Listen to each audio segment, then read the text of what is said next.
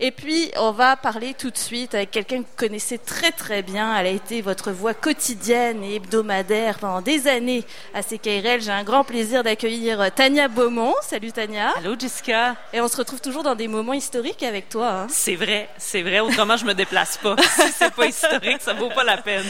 Tania, je te reçois aujourd'hui dans un tout autre rôle puisque ben, la radio, c'est pas fini. On peut t'entendre ailleurs. On va le dire hein, pour tous ceux qui se posent des questions. On t'entend notamment à la radio Radio-Canada, même à la télé.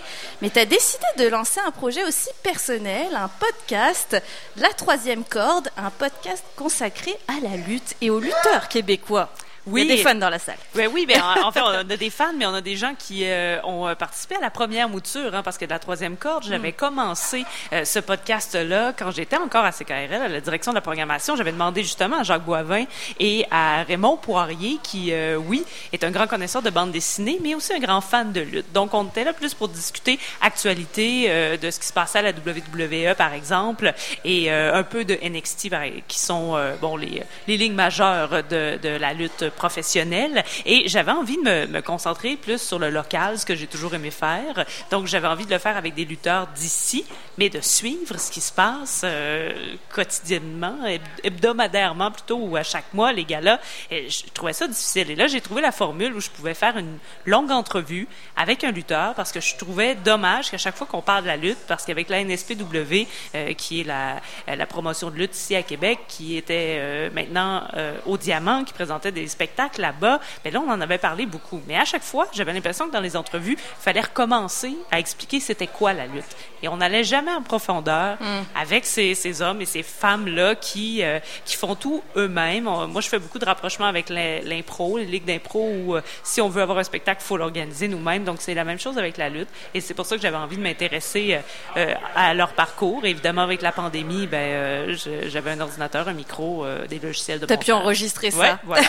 Donc, c'est la grande genèse de la troisième corde. Et dis donc, toute une histoire. Et tu as lancé ça au courant de l'été, début août, très exactement. On est déjà rendu à sept épisodes. Donc, qui dit un épisode dit un lutteur, effectivement. Et euh, bah, pour ceux comme moi qui ont peut-être jamais vu de lutte encore ou qui euh, connaissent euh, quand même l'effervescence de la lutte au Québec, Matt Falco est quand même un nom qui revient qui arrive assez rapidement. On le connaît aussi comme copropriétaire de la brasserie Les Grands Bois, Les Grands Bois à Saint-Casimir. Mais il est lutteur. Et il y a une bonne question que vous soulevez d'ailleurs dans ce premier épisode, c'est est-ce qu'on en fait son métier? Est-ce qu'on en fait une carrière? Ou est-ce que c'est un hobby d'être lutteur au Québec?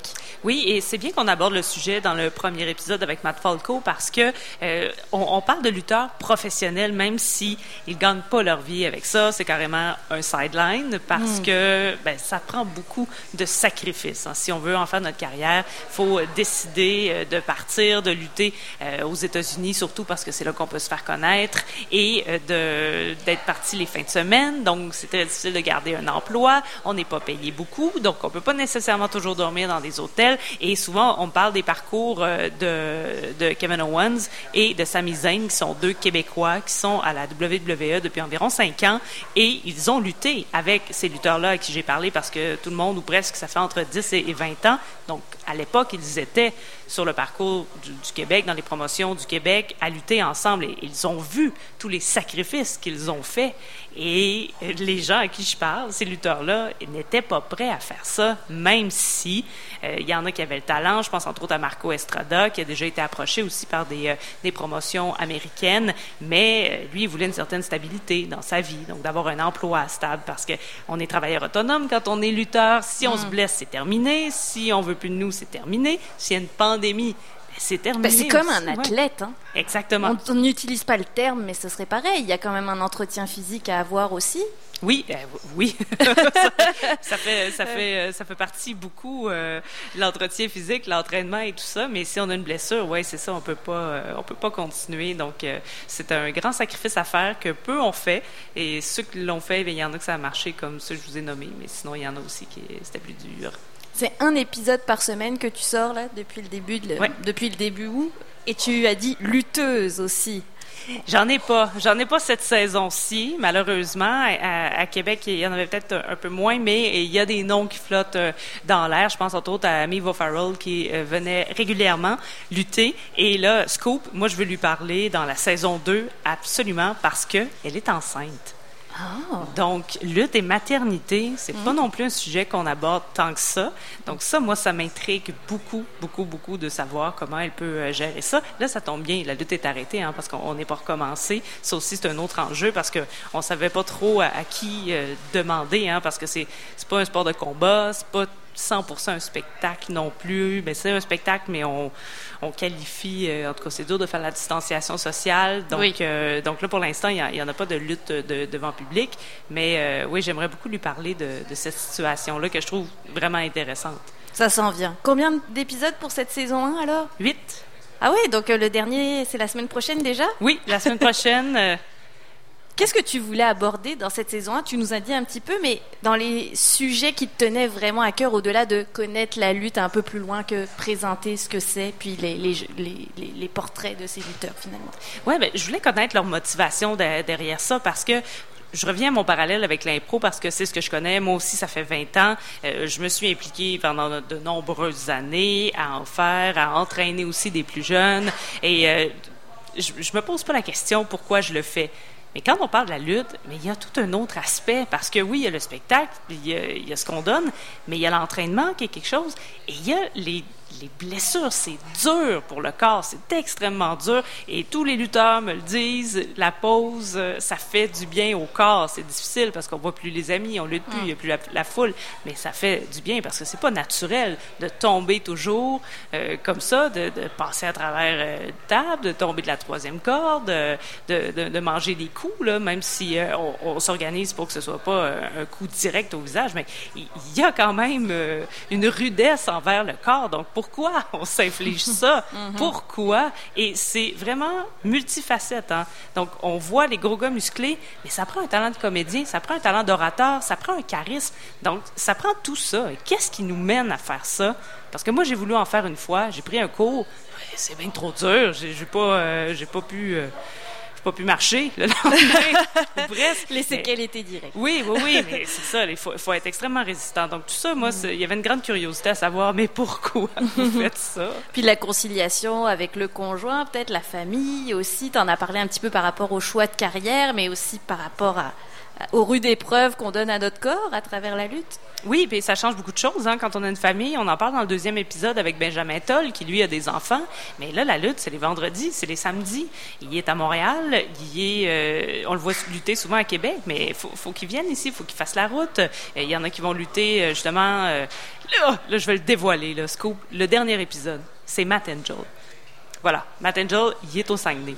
Il lutte à Québec souvent. Donc lui, en plus, il y a toujours le parc des Laurentides à faire pour venir Quelle que soit la saison. Oui, c'est ça. Donc, quand, quand tu as une famille, quand tu as un emploi, ça, ça- les fins de semaine sont bien garnies. Donc, il faut, euh, faut être vraiment très, très passionné. là. Et on le voit, c'est tout un monde hein, qui euh, s'active derrière la lutte, autant les lutteurs que les spectateurs aussi, la foule. J'imagine que vous abordez aussi le succès de la lutte au Québec. Hein. T'en parles dès le premier épisode aussi. Le diamant s'y est mis, c'est pas pour rien.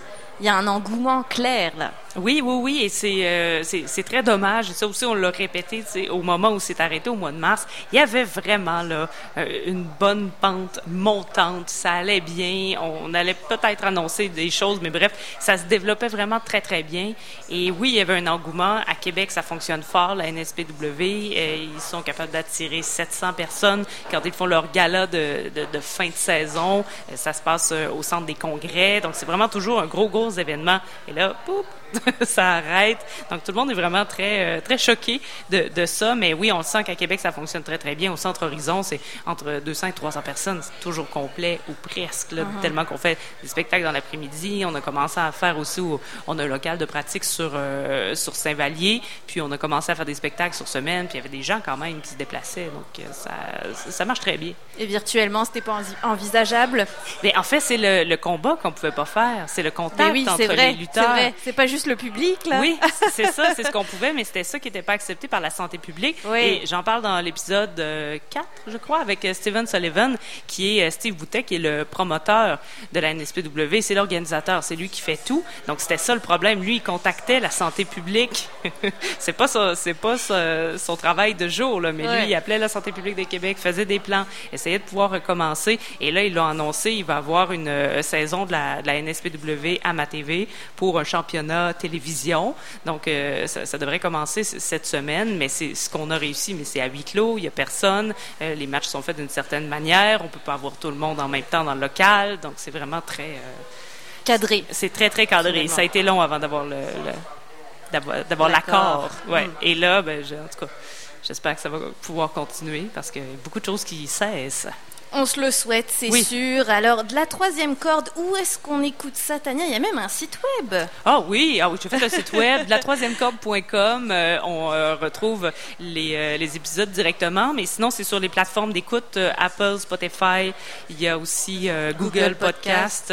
Donc, elles sont, elles sont là, SoundCloud, pour ceux qui ont envie de, de l'entendre directement sur l'ordinateur ou qui ont l'application dans le téléphone. Et c'est distribué aussi sur d'autres plateformes secondaires comme Radio Public que je ne connais pas, Public Radio. Mais il y a tellement de plateformes pour la balado maintenant, c'est assez incroyable. Oui, c'est ça. Mais c'est distribué pas mal partout, là, c'est facile à trouver. Puis on rappelle que c'est un projet personnel, indépendant, euh, Tania. Et euh, si on souhaite devenir partenaire, on se dit tiens. Alors déjà, je dis au public, si vous voulez découvrir des hommes plus vrais que nature, là vraiment, allez écouter euh, la balado. même si on n'est pas familier avec la lutte, moi j'ai découvert vraiment des, portraits de, de, gens effectivement, comme tu parlais, des sacrifices qui sont prêts à beaucoup de choses pour la lutte. Oui. C'est toujours très inspirant. Et si on veut devenir partenaire, hein, on voit il y a une section devenir partenaire sur le site web de la troisième corde. T'en aurais bien besoin c'est un démarrage, c'est normal? Ben, oui, parce que c'est beaucoup de travail. Comme je disais, pendant la pandémie, moi, j'ai eu une pause aussi, donc ça me permettait, euh, j'avais j'avais du temps, mais c'est beaucoup de travail. Là. Je fais tout de A à Z, la, la recherche, l'entrevue, le booking, le montage, la première écoute, la deuxième, l'intro. La promotion. Euh, la promotion euh, sur les réseaux sociaux. donc, oui, oui, c'est beaucoup de travail. Donc, et puis, c'est un, un, produit assez niché. Hein. Quand je regarde mes, mes statistiques d'écoute, là, je sais que ce sont des hommes à 94 entre 25 et 55 ans qui écoutent. Donc, j'ai vraiment un public très, très, très ciblé. Et bien sûr, la monétisation des podcasts, mais ça fait partie aussi des... Euh, des enjeux là, sur lesquels on travaille tous, euh, vous aussi en tant que radio, j'en mm-hmm. suis euh, certaine. Mm-hmm. Donc oui, pourquoi pas, mais c'est une belle opportunité. Puis je trouve que pour un, entrepreneur ou une entreprise ou peu importe qui a envie de rejoindre ces gens-là, ben ils sont à l'écoute. Hein, sur un podcast, ils ont fait le choix de peser sur play avant. Donc pourquoi pas. Et il s'engage pour 40 minutes, généralement. Donc effectivement, il est très attentif, cet auditoire-là. Oui, oui, très attentif. Tania Beaumont, merci beaucoup.